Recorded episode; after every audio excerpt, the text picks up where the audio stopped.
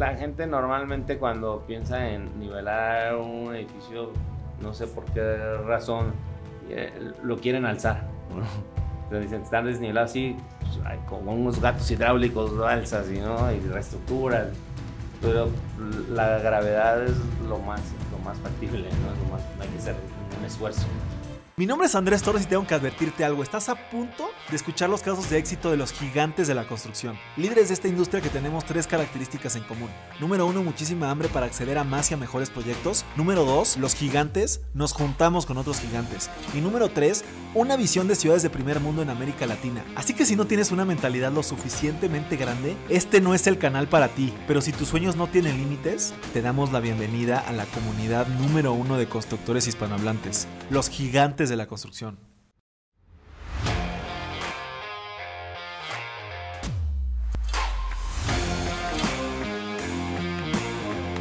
Mis gigantes, bienvenidos a un episodio más de este el podcast más importante de construcción hispanohablante. Estamos el día de hoy en nuestras oficinas con un invitado especial. Él es Aarón Reina, director de obra en Espacio 777. Pues antes que nada, mi querido Aarón, pues muchas gracias por tu tiempo. Gracias, por Andrés. venir a, a la entrevista. Gracias. Y, y les voy a pedir a todos que se quedan hasta el final de este episodio, porque Aarón es un experto en remodelación de edificios. Y vamos a platicar cuál es el paso a paso para ejecutar este tipo de proyectos de manera exitosa. Pero para comenzar, mi querido Aarón, me gustaría que me dijeras cuál es tu ópera favorita.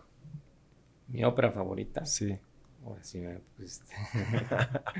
Mm, Tosca no es de las que me gusta mucho. ¿Cuál? Tosca. Tosca. Sí. Este, es de las que incluso he ido seguido a ver con mis hijos. ¿no? Eh, igual. Eh, la flauta, más bien, la flauta mágica es la que he ido a ver mucho con mis hijos. Y Tosca, más bien, ha sido coincidencia que me ha tocado ¿Y por qué Este- Tosca sería la, la mejor? Me me ha tocado coincidencia de que llego a alguna ciudad y está y me toca verla, me gusta, eh, es- me parece muy interesante. la- toda Fíjate la- que eh, mi padrino, mi padrino viaja de repente a Nueva York a escuchar la ópera. Le, le gusta se va con su esposa y se lleva su smoking y todo el rollo, ¿no? ¿Qué, vínculo tiene la ópera con, Nueva York? Yo creo que es demas- demasiado vínculo hay. Este, yo igual yo cada vez que voy a, Nueva York traigo la idea de, de poder estar y asistir al Met. Este, y yo creo que también lo de- la coincidencia de que me haya tocado Tosca es porque están como por épocas del año. Y a lo mejor coinciden que la época que estoy es la ópera que está, o está la flauta mágica. ¿no? Me han tocado todo. O sea, Nueva York hay ópera, ópera todo el año, o hay No, temporadas. es una temporada. Eh, no recuerdo bien las fechas, pero empieza, no sé, eh, quizá es como por julio, como agosto, septiembre, puede ser que empiecen, agosto, septiembre y por- hasta como por mayo. Es una temporada. De agosto septiembre a mayo. Ajá. Ok. ¿Y ahí no están porque se van a otros países o porque descansan los... Pues así es la temporada, así es como lo han acostumbrado. la- no, no, no sé, la verdad, este, no soy tan experto en, en ópera, pero sí me gusta, me llama la atención. Eh, este, incluso, bueno, ahí mismo en, en- en Nueva York he ido a otro tipo de, de conciertos. Este, pero los de los de Broadway, por ejemplo, no me gustan. Eso, eso sí, de plano no, no ¿Por qué no, asistido. ¿Por qué no te gusta? Por ahí eh, lo siento diferente, más comercial, no, no, no me gustan. Eh, con mis hijos eh, los he llevado a algo, unas de como El Rey León, algo de Spider-Man, pero no, realmente no, no es algo que me llame la atención las, este, los conciertos que hay. ¿Y cuál, cuál es tu tipo de voz favorita de esto de los soprano? Y... la voz favorita. Sí, eh, yo creo que identifico más a las mujeres, la voz de la mujer. Ok. eh, y porque siempre, siempre es difícil, más cuando uno no es conocedor tanto. Este, eh, pero sí, la, la- voz de la mujer la alcanzo a identificar más. Y desde luego, bueno, hay gente de, hom- pues, de, la, de la ópera que me gustan mucho, como eh, eh, Villazón, por ejemplo, alguna vez tuve la oportunidad de, conocerlo. Villazón. Villazón. Y este, el mexicano. Y este me han tocado otros, no, no, no, ahorita no recuerdo otros nombres. ¿Aquí en Bellas Artes o algo así hay buena ópera o, o, sí tienes que viajar para, para, ver buena ópera? Me ha tocado también algún par de óperas acá, pero más por, como por igual, este, casualidad, me entero y voy, no, no, no, como que no le dan tanta propaganda como, como en Nueva York, la verdad. La página, entras al Met de Nueva York y encuentras, este, todo, toda la, temporada completa y, puedes escoger muy fácil. Aquí, no, la verdad, la página, tú te metes a la página de Bellas Artes y no, no está nada bien la página. Ya. Pero si hay ópera en México, sería en Bellas Artes, ¿no? Eh, sí, Bellas Artes.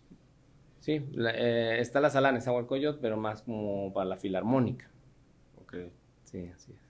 ¿Y tú te mueves mucho ahí por el centro, por Bellas Artes? ¿Has hecho proyectos ahí en esa zona? Sí, en la zona del centro hemos hecho yo como tres proyectos que recuerde. Eh, por ahí hubo uno que hicimos eh, junto con Legorreta, eh, en la calle Dolores, esquina con Independencia. Este, bastante interesante. Es un comercial, es un edificio comercial, este, donde hay eh, restaurantes más pequeños en planta baja, en el callejón de, Marroquí se llama. Y en la planta alta hay un, restaurante mucho más, más grande también este, me tocó la oportunidad de colaborar en un estacionamiento público que está ahí mismo, en, Independencia y, Dolores, a una cuadra de, a una cuadra de Bellas Artes. Ya. Justamente. ¿Y, cómo es trabajar con, el arquitecto Legorreta? Eh, el, primer, el... primer edificio que hicimos fue el del estacionamiento y ese nos tocó trabajar con, con el papá, con Ricardo Legorreta y con Víctor estuvimos trabajando muy de la mano este, y con sus socios de ellos. Este, y muy bien, ¿no? La verdad, tipazos la, la familia Legorreta. Y luego ya el segundo edificio que hicimos con ellos, eh, ya no estaba Ricardo, entonces lo hicimos con Víctor y con sus otros socios. Y es gente de primera. Sí, sí, sí.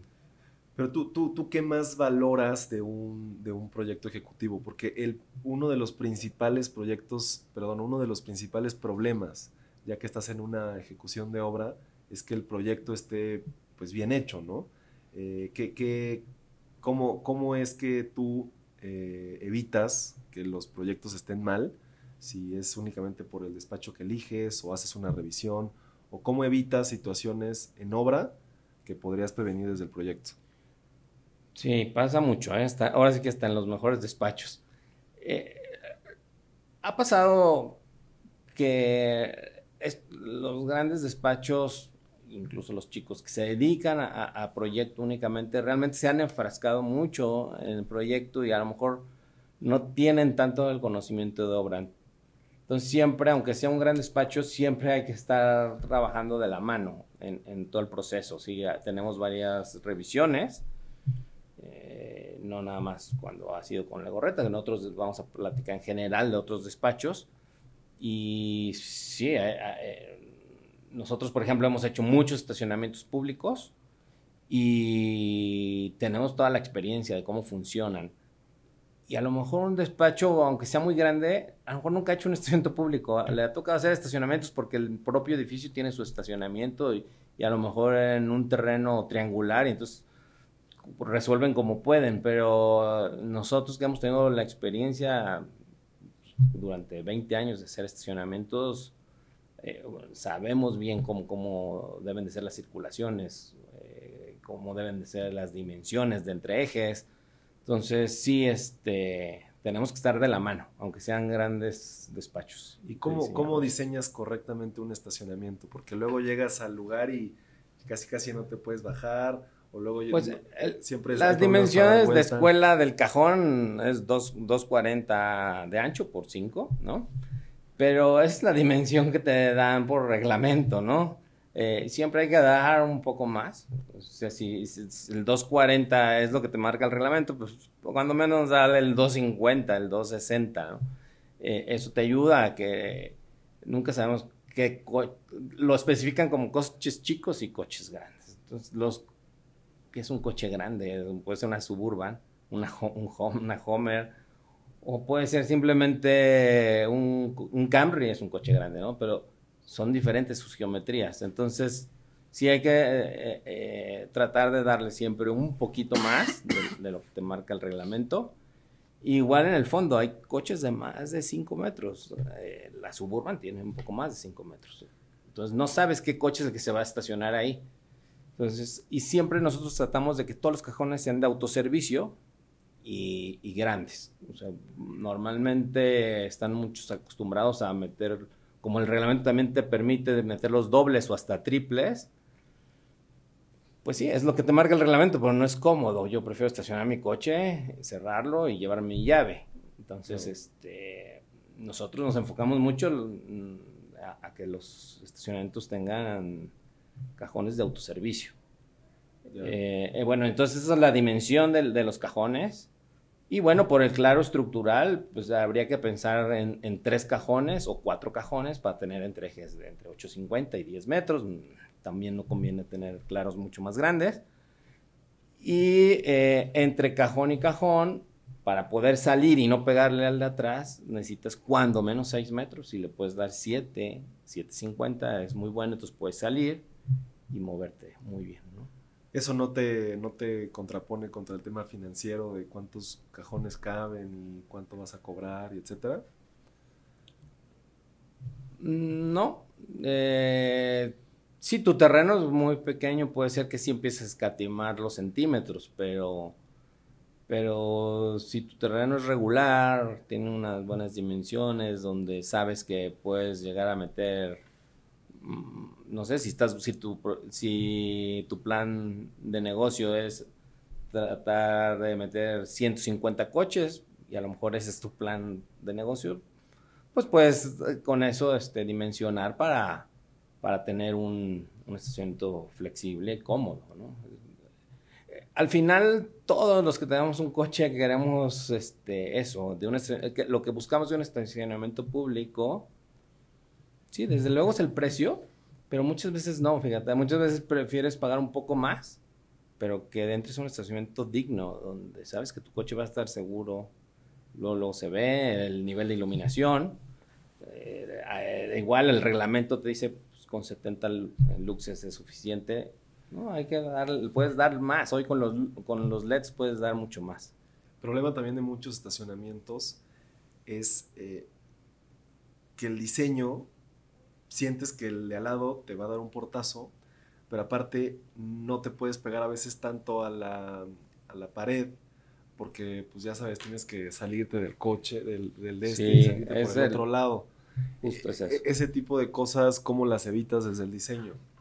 Justo es eso, o sea, pensando que si te limitas al 240 te va a pasar eso. Si te vas al ancho del 240, es muy probable que te va a pasar eso porque llegó un coche y se medio estacionó un poco mal y ya te va a aventar. Te va a aventar porque la siguiente columna la vas a encontrar dos cajones a, un lado, ¿no? Sí. Sí, es este. Es muy importante tener, sobre todo la conciencia como usuario, yo creo. Claro. Eh, y, y, por ejemplo, en este tema, pasando un poquito ya del, del proyecto, a la, ejecución, normalmente eh, en muchos lugares se programan obras, no sé, para seis meses y terminas haciendo la obra en un año. ¿Por qué suceden este tipo de cosas y cómo se puede verdaderamente seguir un programa de obra? ¿A ustedes cómo les va con ese seguimiento? Bueno, nos pasa como a todos, también digamos tener retrasos de obra por alguna decisión, pero lo, lo, más importante para poder salir bien con los tiempos es tener un proyecto bien definido desde el principio. O sea, al final todas las rayas que podamos hacer en un papel no cuestan nada. En cambio, ya estando en obra, modificar un entreje 10 centímetros pues puede ser muy, muy costoso. Entonces, lo, eh, lo que yo aconsejo siempre es tener el proyecto lo más definido y resuelto antes de empezar a, trazar, ¿no? Empezar a, tomar decisiones de obra como tal. Hay, que definir muchas cosas, ¿no? Dimensiones, todo el tema de instalaciones es muy importante. ¿Qué nivel de edificio es el que estás haciendo? En el caso de, estacionamientos, eh, necesitas hablar de detecciones de CO2, donde de repente estás en el sótano 3, sótano 4 y no se nos vaya a hacer una acumulación de CO2. Y entonces necesitas tener sensores, tener las extracciones. Y hay que pensar en, todas las instalaciones. Todas te van a, ir ayudando.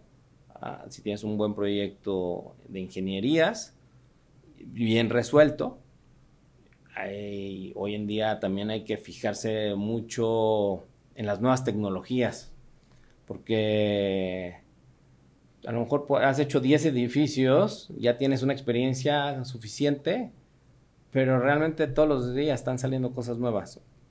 Y me refiero en todo, o sea, tanto en tuberías, la manera de, cómo ahora se trabaja con muchas tuberías de PVC, o en sensores, sobre todo, automatizaciones. ¿Cuál fue la última implementación de tecnología de una de, construcción que, te ha impresionado?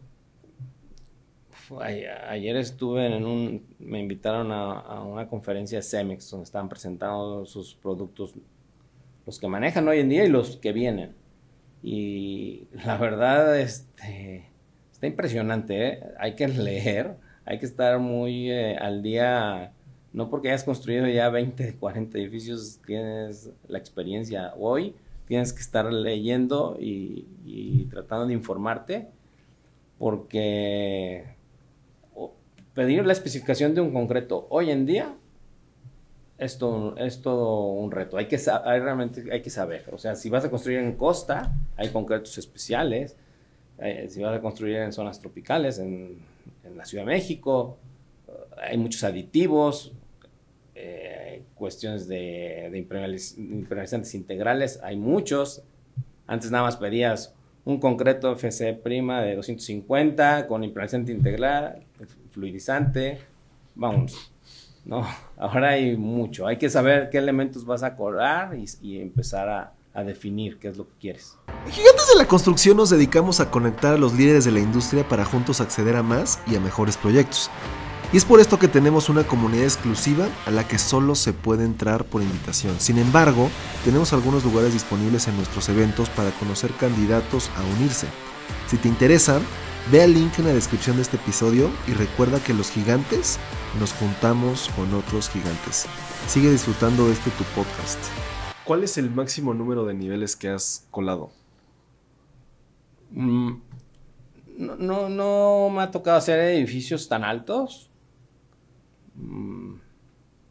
no sé, a, lo mejor de 10 niveles. 10 niveles. 13 niveles. 13. Fíjate que ahorita que decías de, tecnología en el concreto, yo estoy mucho en, contacto y, lo sabes con, con amigos de Holcim. así. Y ellos traen un, un, tema bien interesante que te permite desimbrar la losa de un edificio justamente cuando el concreto alcanza la resistencia del 80%. Entonces le metes un sensor al concreto que te va mandando una señal a una aplicación y te va haciendo la gráfica de la resistencia del concreto, esta que te enseñan en la escuela, que le hace como así, después sube para llegar al 80%, que se supone que más o menos es a los 15 días. Pero ¿qué sucede? Que muchas veces entre que llegan a los 15 días y te tienes que esperar a las pruebas de concreto o a los 30 días tienes que esperar a que lleguen las pruebas del concreto, del laboratorio, perdón, eh, pues acá ya lo tienes en tiempo real te lo está graficando el sistema del concreto en, tiempo real. Y entonces si el, concreto llega a la resistencia en el día 13, te ahorras dos días de tener la simbra ahí parada y la gente esperando para poder colar el siguiente nivel. Sí. Entonces sí, siempre, como dices, hay tecnologías en, en la industria de la construcción que si no te mantienes eh, a la vanguardia, pues vas a perder tiempo y te vas a quedar rezagado de la competencia, ¿no? Sí, sí, hay que estar súper al día y, y- y entender para qué es cada cosa, para saber pedirlo. Es como cuando llegas a un restaurante y te dan la carta, pues hay que preguntar de repente, ¿y qué es esto? ¿no?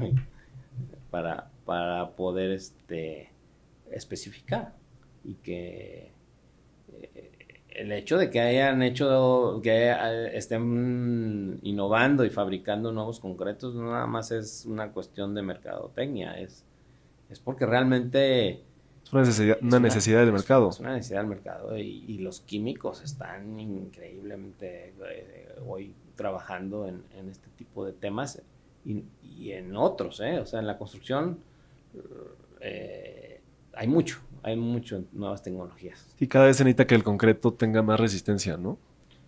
Eh, Necesitas, sí, necesitas saber los módulos de elasticidad, hay que, hay que también estar muy en contacto, así como, como estás con el diseñador, también hay que estar muy en contacto con el estructurista y, y- y entender bien cada especificación de cada elemento.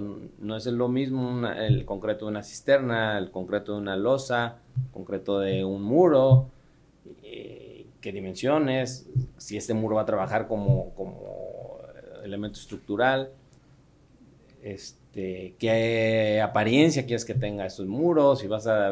No es lo mismo el concreto de un enduelado a- al de tableros, o algo que al final lo vas a aplanar, entonces, eh, ni los desmoldantes, también hay mucha tecnología en aditivos, Está impresionante. O sea, ho- hoy tenemos los constructores y, y los arquitectos o especificadores un reto muy grande eh, en, en estar al día con los productos. Sí, por ejemplo, ahora ya también hay concretos eh, que tienen curación interna, que ya no necesitas Sí, curar el, concreto. Sí. Eso también me, me parece interesante, ¿no? Te hace ahorrar, o bueno, seguramente está en el costo mismo concreto, pero te hace ahorrar ese proceso de, de la obra para que no se te olvide o que si curaste o no curaste el concreto, pues ya tiene curado interno, ¿no? Sí, sí, sí, sí. Oye, Aaron, y, fíjate que normalmente en todos los proyectos te encuentras eh, que hay precios extraordinarios o volúmenes excedentes, que ya llegó la inflación, que cotizaste mal algo o alguna especificación, como hablábamos ahorita. Eh, ¿Por qué siempre hay sobrecostos en obra y cómo poder lograr que tu presupuesto se mantenga lo más acercado a la realidad desde el principio? Sí, igual se necesita tener eh, contacto muy directo con, con los inversionistas y, por ejemplo, puedes eh, cuantificar ya con un buen proyecto terminado, ejecutivo, puedes cuantificar concretos, puedes cuantificar aceros y, y aprovechar quizá el precio del momento. Y no puedes estar jugándola, estar comprando el acero eh, no sé, cada tres meses o, cada- o conforme lo vas usando. No, lo ideal es eh, comprar casi el, eh, de en principio eh, el 100% de- del acero, el 100% del concreto y estás asegurando el costo al momento. Pero eso financieramente, pues no siempre es viable, ¿no? O, o tú, te- o te refieres a, a- hacer un apartado con un porcentaje de anticipo del, del insumo. Eh, sí, eh, quizá no siempre, por eso es, es ver qué es lo que vas a hacer. O sea, no es lo mismo si es una, de qué tamaño es el- el- la inversión o la construcción que va a hacer. Hay, hay muchas edificaciones que sí puede ser rentable, porque esa diferencia de costo, por ejemplo, a nosotros nos tocó empezar un edificio en 9 mil pesos la tonelada y Antes de la pandemia. 80, sí, al 80% de, de, de en lo que íbamos ya está la tonelada a 30 mil pesos, ¿no? Entonces, pues claro que, que como lo quieras poner en la mesa, te conviene más que haber comprado todas tus toneladas de 9 mil pesos. ¿Y ahí te pa- tú sí las compraste todas a 9 mil pesos o no? Eh, Sí, nosotros este tratamos de, de- de poder tener ese acercamiento tanto con el inversionista como con la persona que, te va a surtir el, acero. Eh, tiene, igual también tienes que hacer un contrato eh, para poder este, pues, asegurarte que no, no se te vaya a pelar con tu acero. ¿Y qué tanto te apalancas de tus proveedores para, lograr un proyecto de construcción? es básico, tener un, equipo, ya, es, ya ni siquiera es con tus conocidos, es un equipo de trabajo, los proveedores se vuelven un equipo.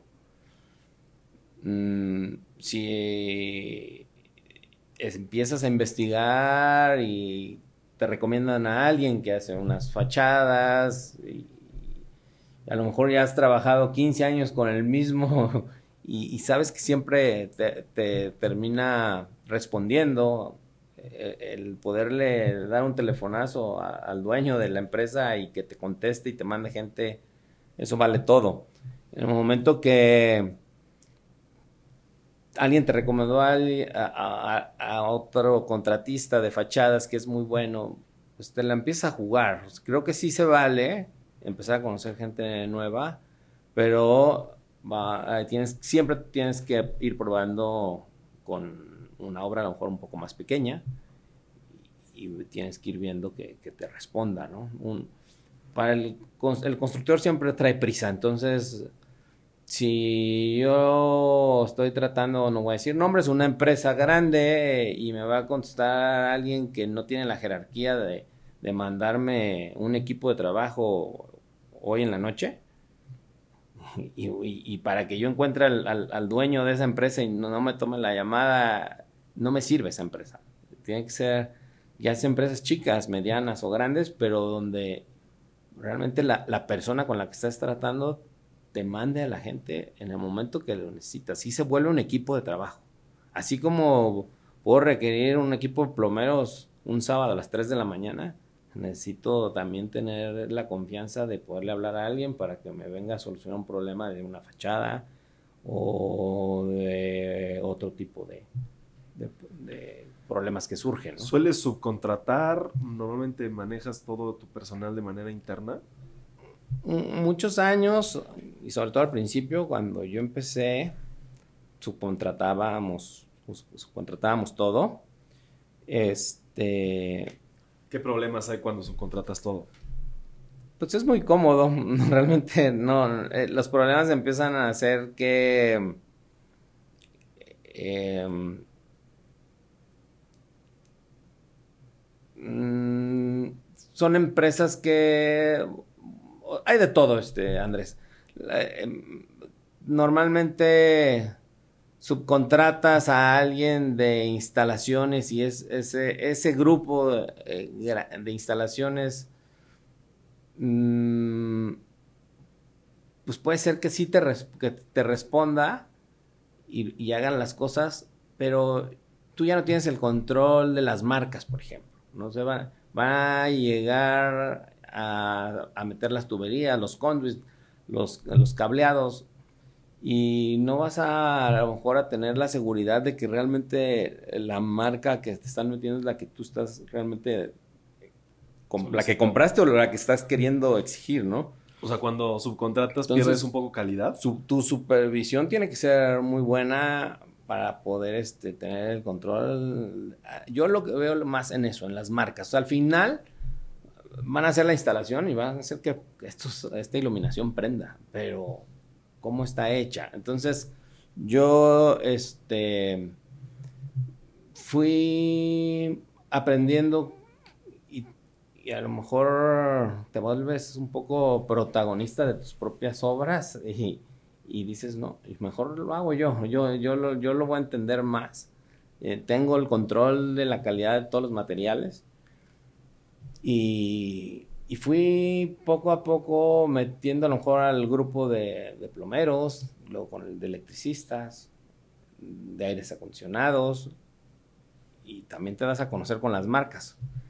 Entonces, aunque seas una empresa pequeña, pero si ya empiezas a comprar directamente a las marcas, te, te, empieza a volver importante para ellos, porque ahora eres pequeño, pero todo el tiempo les estás comprando.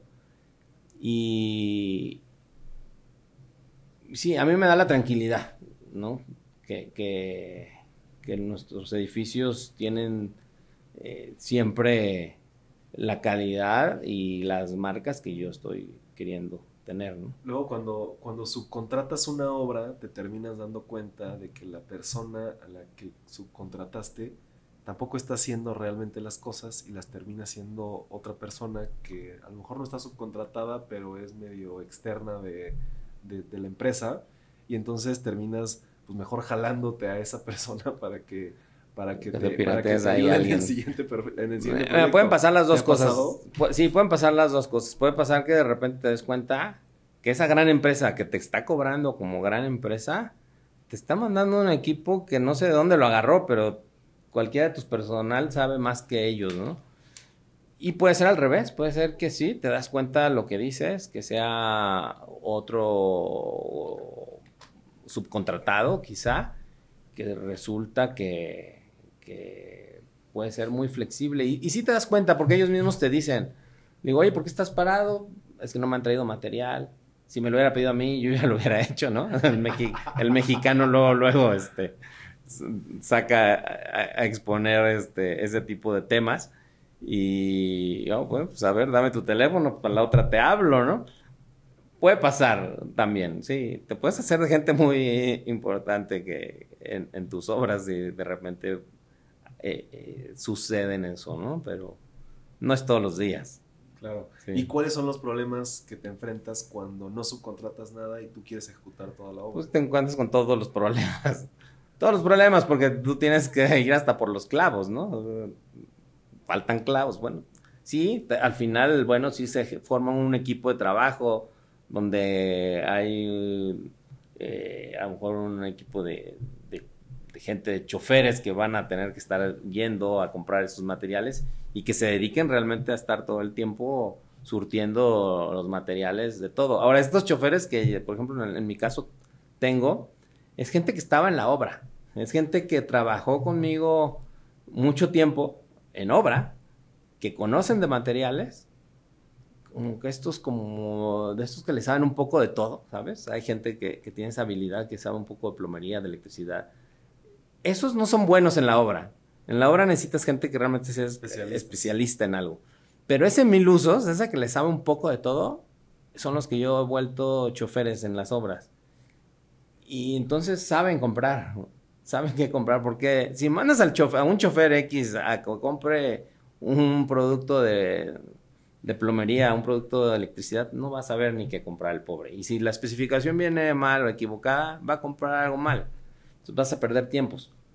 La gente que yo tengo en esa parte de compras es gente que ha estado en obra. Ya, sí, sí, es importante. Sí. Y entonces ahorita tú pasaste de subcontratar todo a ejecutar todo tú.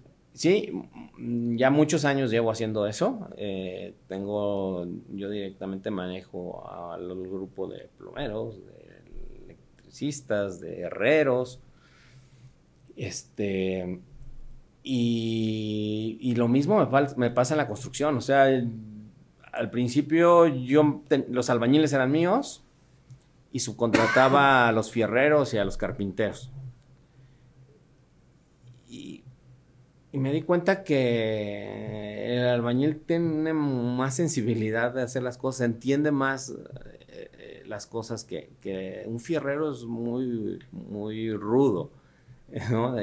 y, y a lo mejor te empieza a hacer este los estribos que donde la da la vuelta la pija además y entonces quedan las pijas más largas unas que otras.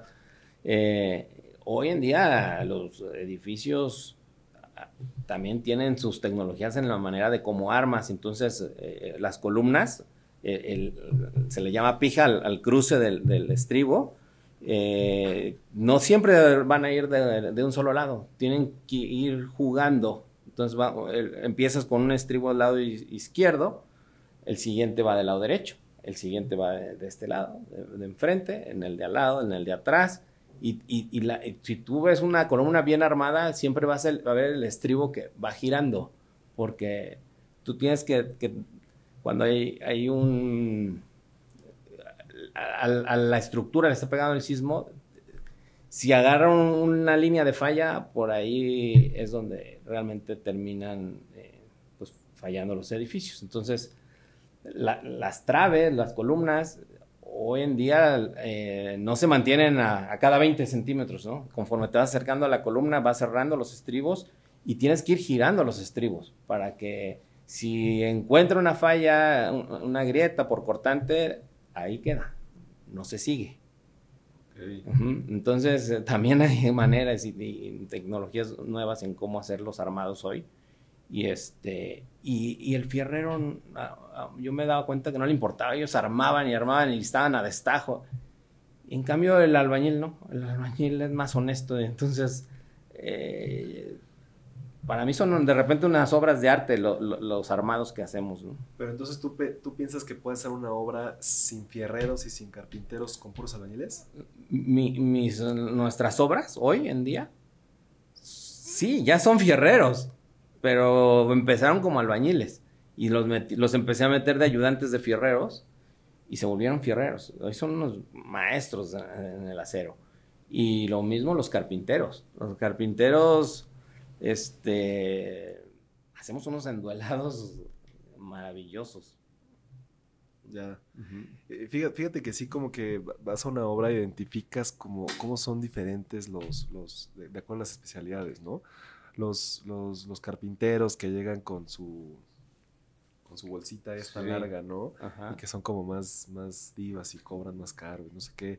Los fierreros como es que son más rudos, los albañiles sí son como los, los buena onda, los soldadores son de repente medio marihuanos y los electricistas y los plomeros también tienen como su estilo.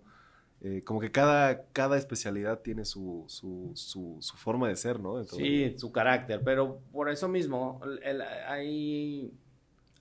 Hoy tengo albañiles que, entraron como albañiles y de repente me fueron diciendo, yo quiero ser plomero, pues vete de ayudante el plomero. Y hoy tengo albañiles que entraron como albañiles, pero son plomeros, grandes plomeros. O sea, eh, al final como en México el, albañil pues, no va a una escuela para ser albañil. Llega del pueblo y encuentra trabajo, se mete a una obra pero a lo mejor tiene mucha habilidad artística, tiene otro tipo de habilidad, que la puedes encontrar en los que tienen mucha habilidad manual, pues, en la carpintería, sin duda, ¿no? Y, ellos mismos te, o te proponen o al menos te preguntan, ¿no? Oye, los moños, ¿no? Son los, las perforaciones que quedan de, de, los pasadores en la simbra. Pues hace mucho yo me acuerdo que ni atención le poníamos, ¿no? Y hoy en día se modulan y tienen que ir eh, al, centro de la duela y a cada tantos centímetros y mm, nos hemos vuelto muy estrictos en, las geometrías hasta, hasta en la propia carpintería y en la albañilería.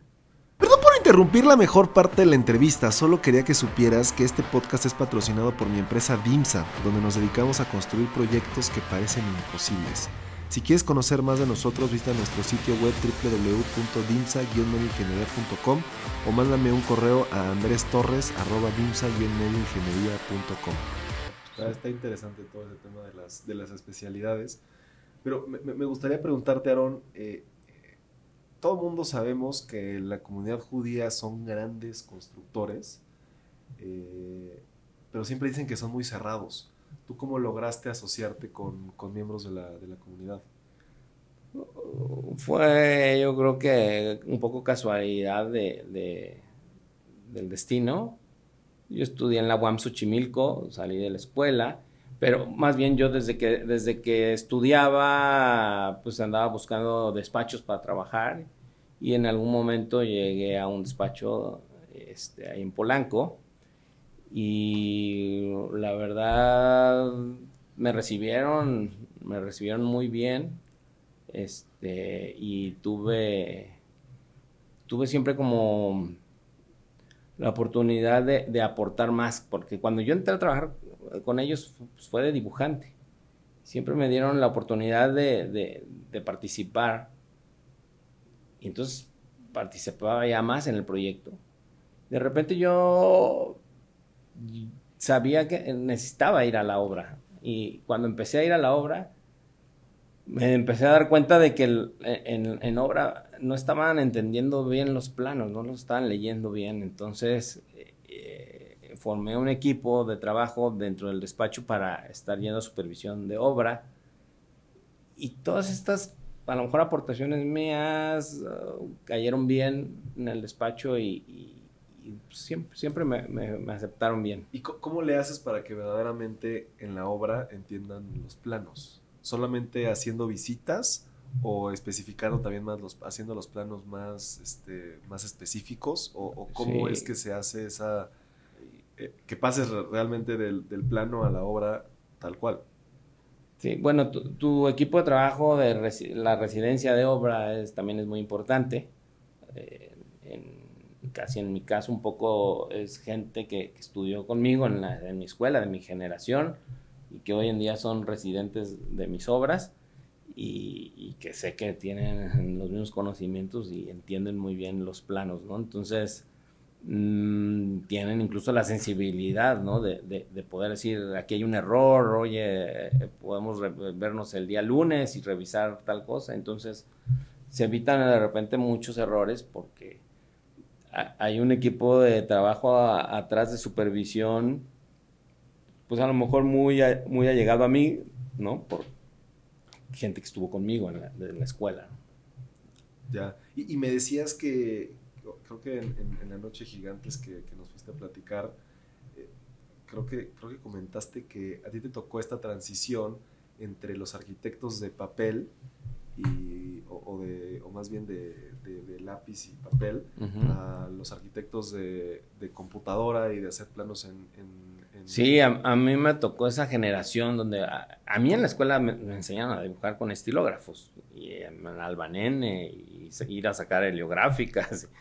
Toda esa historia, los maduros, todo, todo eso me, tocó a mí todavía.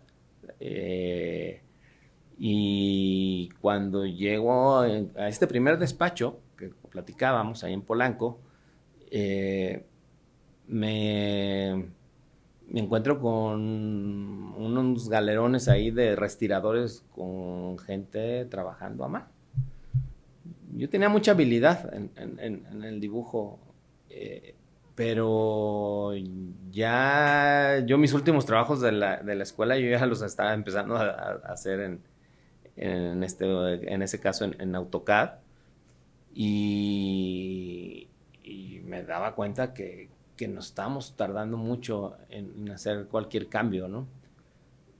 Entonces, se hacían injertos, me acuerdo que para no volver a dibujar todo el plano, éramos especialistas en hacer injertos. Entonces dibujabas como el detalle donde había cambiado el lobby del edificio, lo recortabas, se lo injertabas y mandabas a sacar las heliográficas.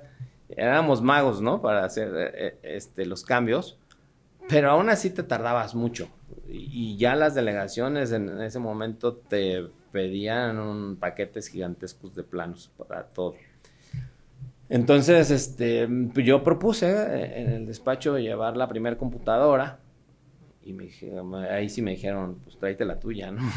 Entonces traje la de la casa y, y sí, este, funcionó. Y luego, luego nos autorizaron a empezar a comprar.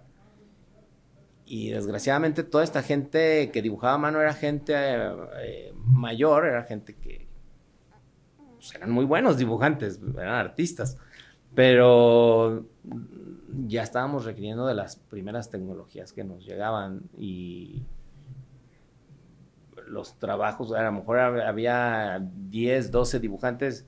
Cuando ya empezamos a meter las computadoras, nos quedamos tres dibujantes. Con tres, cuatro dibujantes estábamos haciendo 15 proyectos a la vez.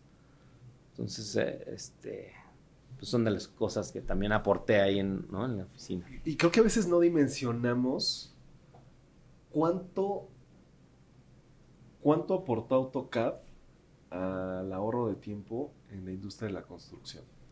No, sí, está muy impresionante. Y, bueno, y hoy los celulares y, las aplicaciones, sobre todo, ahorran mucho, mucho. este, a mí me caen muy mal los grupos de WhatsApp, pero son básicos. Resuelves muchas cosas en menos de una hora, muchas cosas en minutos. Este, entonces, sí, la tecnología que llegó para quedarse de este tipo, este, pues sí, nos está ahorrando no sé ni cómo le hacíamos antes. me tocó vivirlo y no, no, no doy crédito, no, no, no puedo entender cómo, cómo le hacíamos, porque eh, para reportar algo que estaba pasando en la obra hasta que llegabas en la tarde a la oficina. las obras se acaban a las 5 o 6 de la tarde. Esa hora córrele a la oficina a, resolverla porque mañana a las 7 hay colado, ¿no? O sea, ¿tú crees que el Empire State lo diseñaron en papel, no en AutoCAD? Sí, seguro.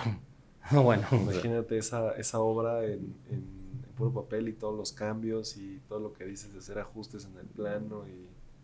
Sí. o sea, no te lo puedes ya imaginar. Sí, ya no te lo puedes imaginar. Sí, a pesar de que a mí me tocó eh, eh, esos cambios, eh, ya, ya se me olvidó. Éramos, eran mejores, yo creo, antes que. ¿Por qué eran mejores? Este, dicen que, que venimos del, del, mono, ¿no? Pero yo ah, creo cada vez que vamos para mono, porque la gente de antes, el arquitecto de antes diseñaba todo. El arquitecto de antes eh, diseñaba hasta el mobiliario, diseñaba eh, Violet Leduc, los cubiertos, la ropa. Eh, eh, um, sí, los arquitectos antes eran, eran unos este, genios. Ya no hay de esos. Sí, mi, mi, padre me platica que mi padre, igual que a mí, le encantan los precios unitarios. Y, y me platica de, imagínate cambiar un presupuesto de, no sé, mil, dos mil, tres mil conceptos de obra y, que esté mal algo de un insumo o de un precio, de un, este, de un costo horario, de una maquinaria y tener que cambiarlo, no, no te imaginas cómo se podía hacer eso en Excel o en papel antes de que existiera Opus, ¿no? Porque, o sea, no, no, no, no, lo consigo en la cabeza cómo hubiera significado cambiar un, un cero o un uno y que te modifique ya todo el presupuesto, pero no ahora tener que volver a calcular todo y volver a hacer todas las operaciones para que llegues al, resultado final. O sea, la verdad es que a veces no dimensionamos lo mucho que ha avanzado la industria de la construcción gracias a las tecnologías. Estas dos o tres herramientas que existen como AutoCAD y Opus, ¿no? Sí, sí, sí. Oye, ¿y, cómo fue que te terminaste asociando con Espacio 777? Este... ¿Ya llegaste a la obra y, fue muy eficiente y te invitaron ya a asociarte? yo recuerdo que... Mm, sí, yo creo que fue por invitación. fue por, yo fue por invitación. Este, ya tiene un, rato de esto. Y, y yo creo que a lo mejor lo, llegué a manifestar un poco, ¿no? con la idea de, pues a lo mejor ya para entonces ya tenía mi familia, mi esposa, mis hijos, ya ser asalariado se me complicaba cada vez más y, estábamos dando buenos resultados. Eh, yo creo que fue algo eh, un poco eh, en común, ¿no? De repente se acercaron y yo también pude este, comentar mis puntos de vista y, se dio. Así se dan las cosas en la vida, de repente. ¿Y, ustedes construyeron el Museo de Memoria y Tolerancia? No, no nosotros ahí en, ese, eh, en esa manzana, de ahí se hicieron muchas cosas. Este, se hizo, cuando se hizo toda la renovación del centro histórico, ¿te acuerdas? Se arreglaron las calles de Madero, se arreglaron muchas cosas. Eh, se arregló. el centro histórico tuvo una, un impacto eh, muy importante de revitalización en, ¿qué será? En el 97, por ahí, sí. Eh, y, y este era una manzana, es una manzana que, que le llaman Plaza Juárez, que está en Independencia, creo que es Luis Moya, luego está Juárez y, Dolores. Realmente no sé cómo fue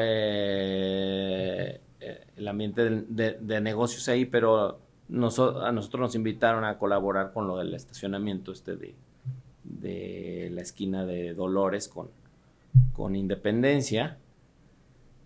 Y el proyecto que traía eh, toda esa manzana eh, que está el los edificios de, de, los tribunales, están relaciones exteriores, eh, todo eso, el, plan maestro era de, de Ricardo Legorreta.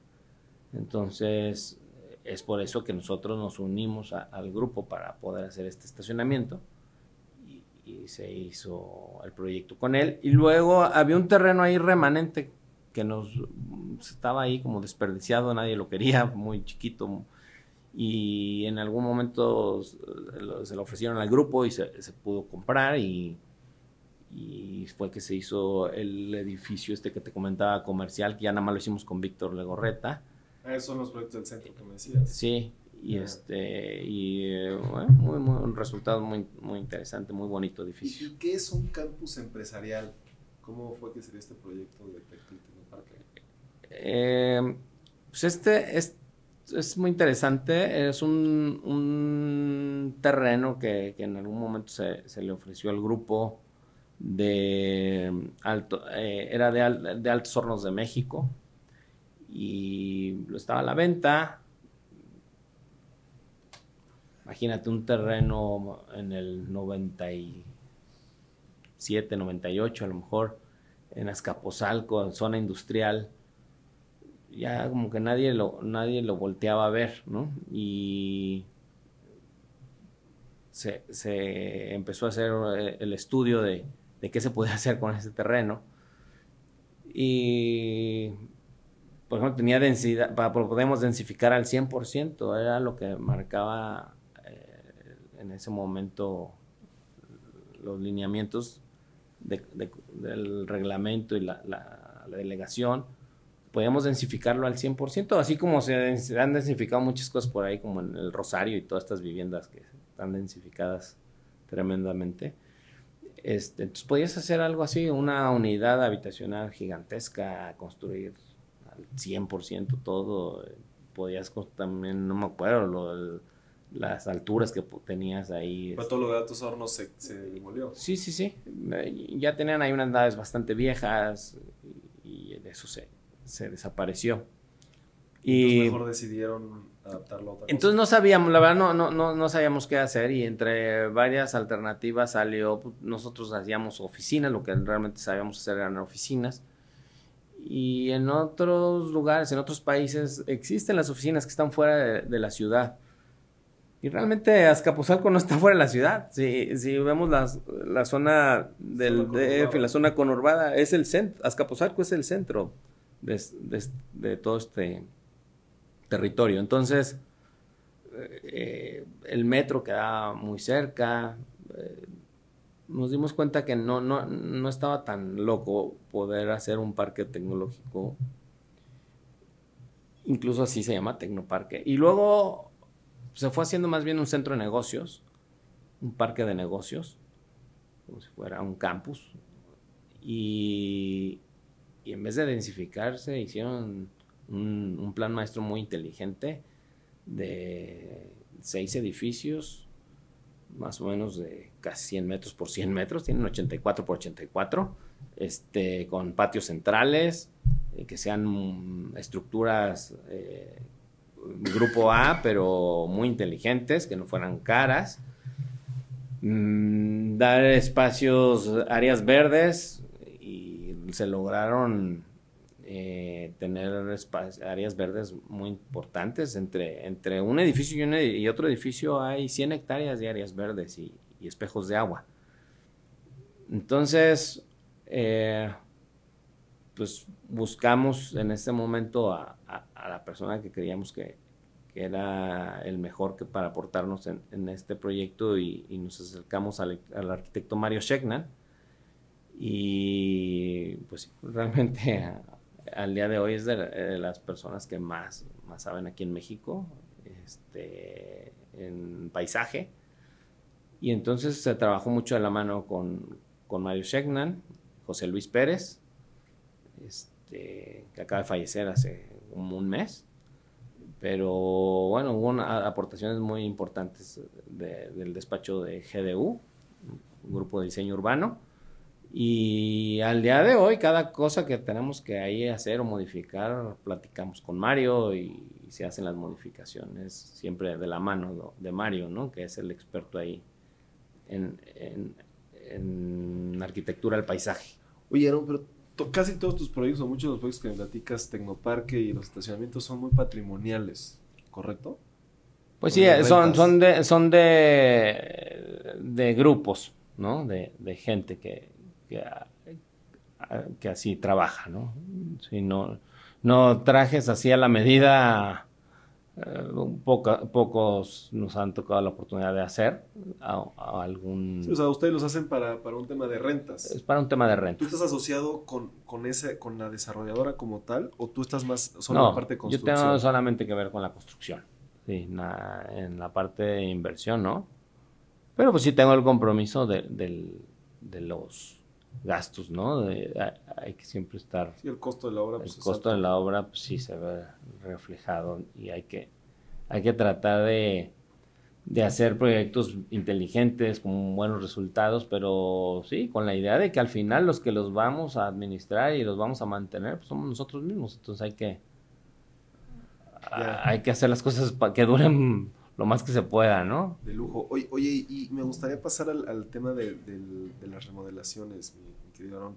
Fíjate que normalmente o, últimamente en redes sociales se puso de moda el hacer flipping eh, de casas de interés social, cuando en realidad el verdadero flipping o las verdaderas remodelaciones son de proyectos de, edificios, ¿no? Eh, sin embargo, obviamente un edificio pues, requiere de una remodelación con un conocimiento técnico más alto, porque ya también estamos hablando de reestructuraciones y no solamente de pintar la fachada, ¿no? Eh, ¿cuál, sería como el paso a paso para reestructurar y remodelar un edificio? Sí, es un tema muy bonito que, nos salió ahí la oportunidad, este, en algún momento un edificio muy, muy viejo en, la calle de, de, Río Guadiana, en la Cuauhtémoc, el edificio está desplantado al 100%, que era así como se podía construir antes, este, en un terreno de 300 metros. Realmente las plantas son de 300 metros, o sea, construían al 100% una torre. Ahora, ahora en lugar del 100%, ¿qué es el 70, el 80? Pues eh, según lo, que te marque tus usos de suelo, pero sí, o sea, cuando menos tienes que dejar un 20, 30%, 40% según... Eh, este, los, usos de suelo de cada predio. Pero no sé en qué momento fue el, parteaguas, pero antes se podía construir al 100%, ¿no? Tú decías, este es mi terreno y yo construyo como quiera, ¿no? Así era como se hacía. Y, y entonces, pues de repente es un edificio, planta baja y 13 niveles, que está a una propiedad casi en esa esquina con reforma y, que en ese momento pues, te lo vendían casi como valor predio. ¿no? ¿Por qué? Pues porque era un edificio que, estaba destinado a demolerse. Entonces, pues sí, eh, puede ser un poco un nicho de, de oportunidad o o lo demueves y haces otra cosa. Pero en el momento que tú demueles un edificio de esos, pierdes los derechos adquiridos. Y entonces tienes que alinearte al nuevo uso de suelo, que ya le corresponde ese terreno, y en un terrenito de 300 metros, si te dan, que te piden el 20% de, de área libre, pues ya vas a, vas a salir muy mal y no vas a poder construir 14 pisos, ¿no? Va a ser menos rentable. Sí, la verdad, que, pero bueno, realmente el edificio lo vendían como terreno, como un predio, estaba para tirarse. Y yo me acuerdo cuando fui la primera vez a ese edificio y se me acercó. Bueno, más bien yo me fui a presentar ahí con los vecinos y para que supieran que íbamos a empezar a trabajar. Me dijeron, no, este edificio cada vez que lo usa la gente se va. O sea, casi, casi qué mala compra hicieron porque en el momento que ustedes lo llenen y llegue el primer sismo, la gente no regresa. ¿eh? A este edificio la gente no regresa. Entonces, eh, bueno, o sea, eh, eh, es otra vez lo mismo, eh, como si fuera un edificio nuevo, hay que revisar qué es lo que, cuáles son los alcances, qué es lo que quieres, hacia dónde va destinado el edificio, si va, a ser un edificio que su destino puede ser gobierno o si su destino es más privado. Todo eso quizás es un poco más complicado que hacer un edificio nuevo, pero sí hay que entender siempre hacia dónde va, ¿no? Porque a partir de ahí, pues también viene la inversión, qué inversión le vas a meter.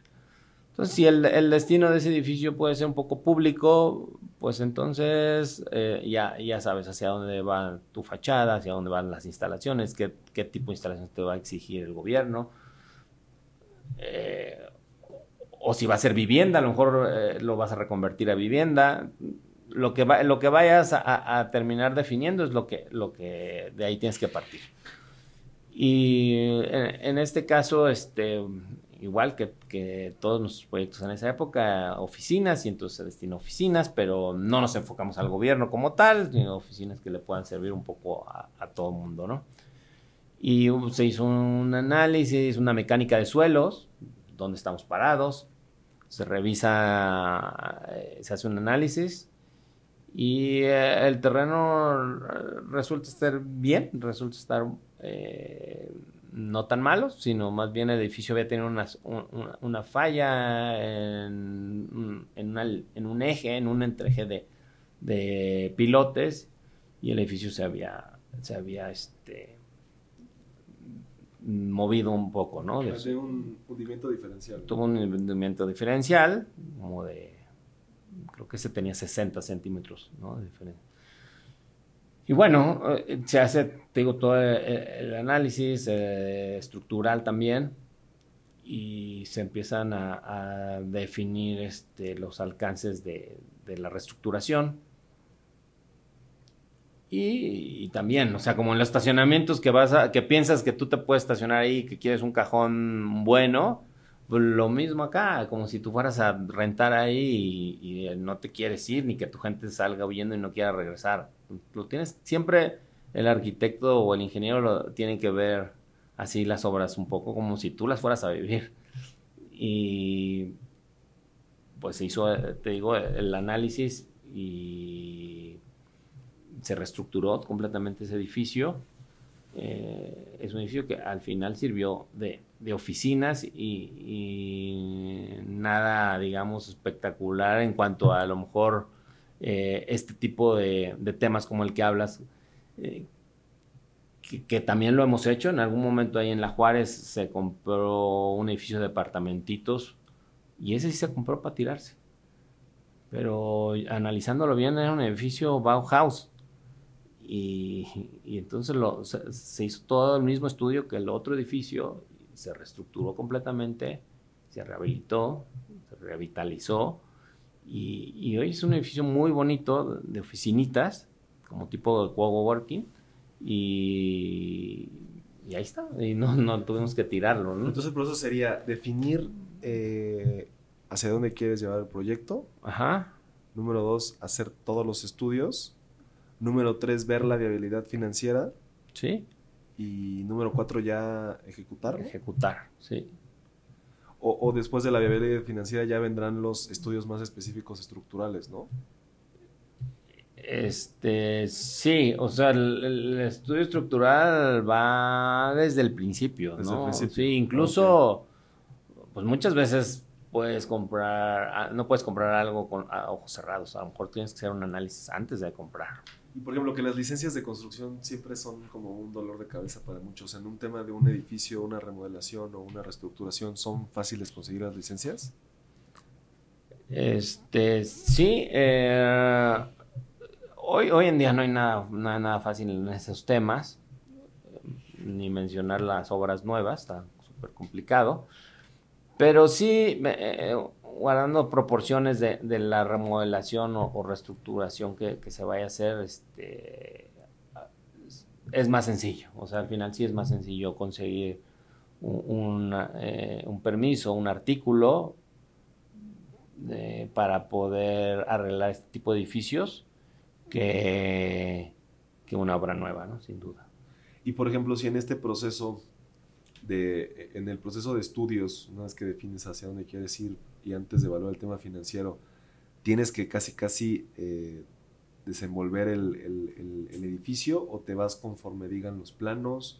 No, Como, no, sí tiene, tiene, ah, no todo, no, mm, para poder empezar ya a hacer un, un modelo de- del análisis estructural, muchas veces sí necesitamos empezar a entender este, cómo está estructurado. Entonces hay que hacer un levantamiento no nada más arquitectónico de la superestructura, sino también un levantamiento de, de- y generar unos planos estructurales, entender cómo están armadas las columnas, entender qué resistencia, con qué resistencia se coló ese concreto. tener que sacar Eh, corazones de concreto y también hacer este escáner de acero. Sí, hay veces que se, se tiene que hacer eso. Tratamos nosotros mucho de no, no, no hacer intervenciones tan complejas, porque muchas veces los corazones de concreto este, terminan debilitando ¿no? una estructura. Entonces, si lo vas a hacer, hay que saber dónde. Pero sí, es para poder reflejar y saber eh, el F' que se usó en ese entonces este, y, ver hasta dónde vas a reestructurar, sí. O sea, se- tiene que ser un análisis del terreno, tiene que ser un análisis en, en las columnas, en las traves, en los, seguramente está flechado el edificio, seguramente tiene desplomes, este, mm, se tiene que ser, sí, como un doctor cuando te va a operar y te tiene que hacer los estudios de protocolo, así se tiene que hacer un- varios estudios de protocolo para, para poder saber dónde estás parado y, dar los siguientes pasos. Y nada más me gustaría que platicara rápido la historia del, del edificio este primero que que parecía la casa del tío Chueco y que tú llegaste con, con los pilotes y cortaste los pilotes. Eh, ¿Qué este- tan complejo es meterte a la cimentación de un edificio? Eh, Este edificio fue en, en la en, el en la Narvarte, un edificio que en la calle de Morena. Y ahí tenía 90 centímetros de, de De desplome. Hundimiento diferencial o. Sí. Entonces, este. Claro, pones una canica y se, iba, ¿no? Este, entonces, bueno, no, nos acercamos a, despachos también que, que tenemos mucho tiempo trabajando con ellos, como CTC Ingenieros Civiles, del ingeniero Carlos Tapia. Este, y con ellos este, estuvimos trabajando de la mano en, en este tipo de, de prácticas, de, de enderezar los edificios y se aprende muchísimo, porque de repente ya, pues, igual ya puedes hacerlo, ya lo hiciste una vez y más en un edificio con, con este tipo de, de desniveles, pues se antoja y es bastante divertido eh, volverlo a hacer, ¿no? Siempre se antoja. La verdad es que... Pero, o sea, he e- e- el, proceso siempre. constructivo era el pilote, llegabas, lo cortabas literalmente Sí. y apuntalabas, ibas haciendo que bajara ese apuntalamiento. Sí, la, la gente normalmente cuando piensa en nivelar un edificio, no sé por qué razón, eh, lo quieren alzar. ¿no? Sea, dicen, están desnivelados así, pues, con unos gatos hidráulicos lo alzas y, ¿no? y reestructuras. Pero la gravedad es lo más, lo más factible, ¿no? Es lo más, no hay que hacer ningún esfuerzo. Entonces, sí, hay que meterse por abajo de la losa cimentación, sacar nivelaciones nuevas, detectar cuáles son los pilotes que, que están emergidos, porque realmente el edificio falla en un, en un punto del terreno y entonces es cuando tiene este desfasamiento.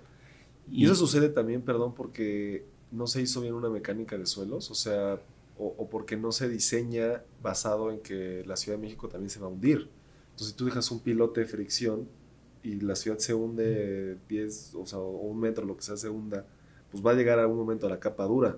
Y a lo mejor esa capa dura no está igual en una parte del, del terreno que otra, ¿no? Sí, ah, bueno, el- también en el diseño de la cimentación, cuando es un edificio nuevo hoy en día, con la mecánica de suelos tú puedes ver dónde está la primera capa dura. Y tú dirás, bueno, yo quiero que mi edificio llegue a la primera capa dura cuando menos y que esté firme, ¿no? Y estos son todos esos edificios que vemos hoy que están como Salidos. como salidos porque llegaron a, llegaron un momento que la ciudad se va hundiendo y el edificio también se fue bajando y se que, eh, encontró la capa dura y ahí se quedó y entonces eh, se ve emergido. Este, hoy, hoy en día se trabaja mucho con el pilote de fricción, más que con el pilote de punta. Entonces el pilote de fricción eh, lo que hace es un trabajo en el perímetro, en la, en, la, capa de la pila, y, y entonces eh, se va hundiendo también junto con un poco con, con, el, terreno. suelo, con el terreno. Eh, es mucho más amigable una estructura de, con pilote de, de, fricción en la Ciudad de México que los pilotes de, de punta. Y este y sí, hay que, hay que eh, cuando el edificio está de esa manera, eh, hay que detectar cuáles son los pilotes que están mal. Y sí, seguramente fue una falla en el análisis de la mecánica.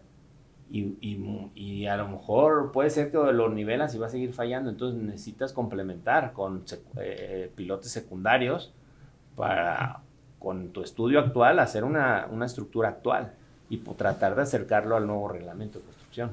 Y justamente por toda esta necesidad de un tema técnico, eh, la remodelación de un edificio tiene un rendimiento mucho más alto que un proyecto de construcción normal. Sí, yo creo, yo creo que sin duda, sí. O sea, es, eh, hay el que le escatima y entonces ya aprovecha que tiene una estructura y, y, al final no quiere acercar el edificio al nuevo reglamento de construcción y puede hacer, puede hacer una, un trabajo muy barato pues le va a salir muy bien el negocio. En, el caso de nosotros, la filosofía no nada más es esa, sino realmente sí tratar de acercarnos que sea al nuevo reglamento, que sea un edificio seguro, que, que vuelva a durar 20, 40 años más. Eh, este, se cambian todas las instalaciones como si nunca hubieran existido. Eh, se traen eh, las nuevas tecnologías en aires acondicionados, en, eh, las capacidades de las bombas. Ahora hay bombas súper eficientes energéticamente. Entonces, son edificios que se construyeron a lo mejor hace 40 años, pero son, hoy te asomas y parece que los construimos hace un año, ¿no?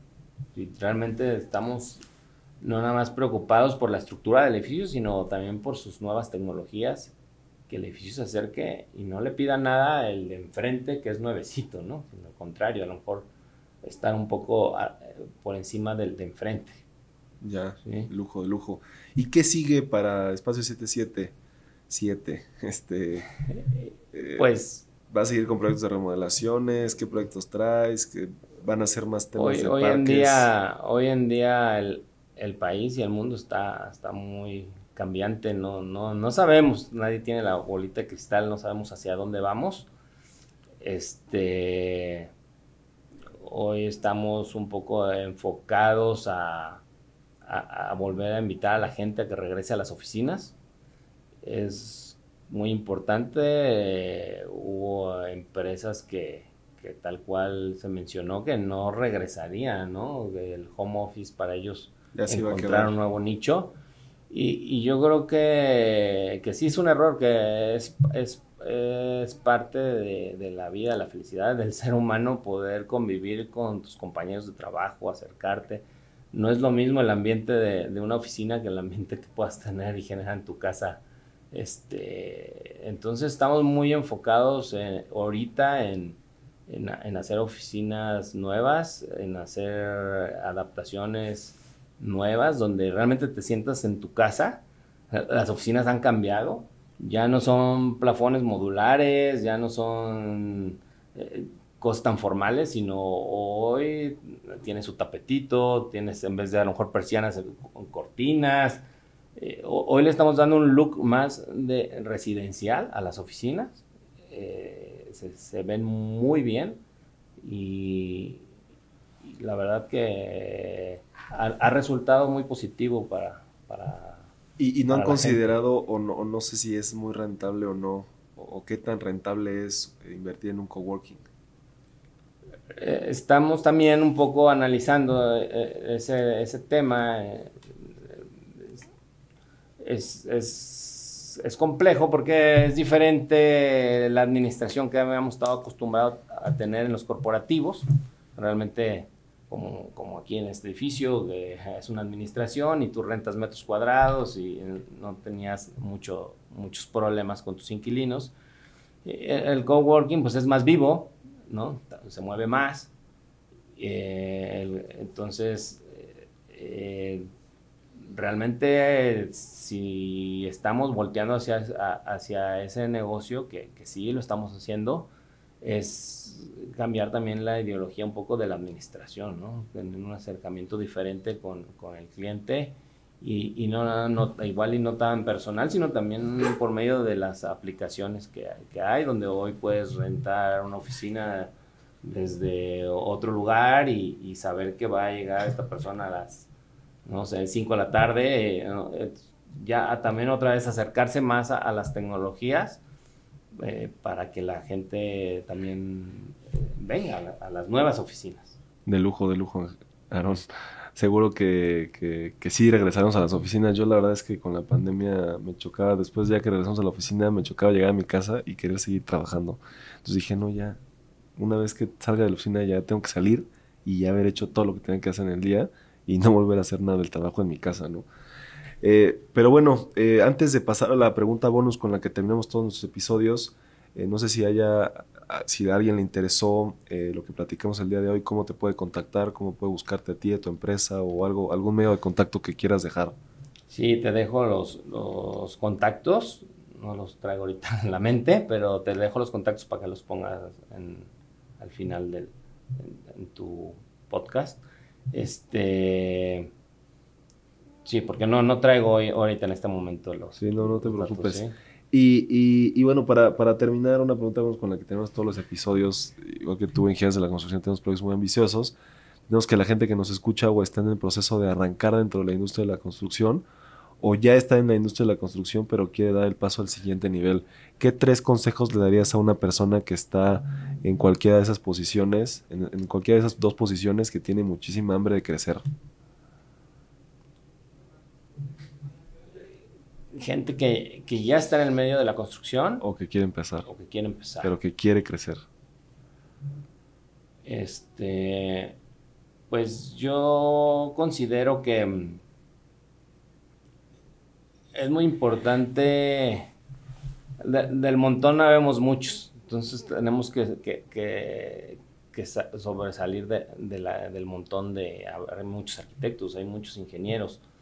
Eh, pero para hoy poder eh, estar en una empresa que, que, pueda funcionar bastante bien, hay que estar por, un poco por encima de, de, los demás y vuelve a ser lo mismo, como casi como cuando empezamos esta plática, estar muy al pendiente de, lo nuevo que está saliendo para estar en la vanguardia. Estar en la vanguardia yo creo que es lo de hoy, es lo que lo que te va a hacer eh, destacar cuando tú empiezas a ofrecer tecnologías este, en la construcción, mucha gente luego no, no, no, no lo sabe, la gente cree que la tecnología solo está en el iPhone y en otras cosas, pero no, eh, cuando tú empiezas a, a, lo mejor no necesitas tampoco arrancar con un, una gran constructora, enfocarte siempre en un tema, algo que te guste, eh, y por dar un ejemplo, la iluminación es toda una industria hoy, la iluminación hay muchísimo que, que ver y es muy importante.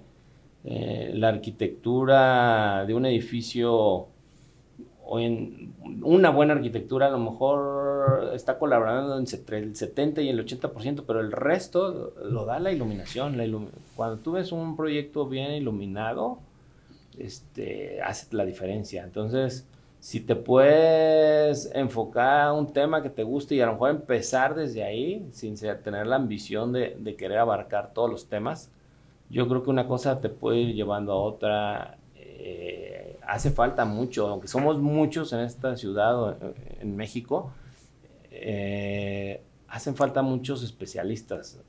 Yo me enfocaría más, yo creo que a, a las especialidades, este, que querer abarcar todos los temas buenos iluminadores, buenas empresas de instalaciones hacen falta, buenas empresas que hagan fachadas.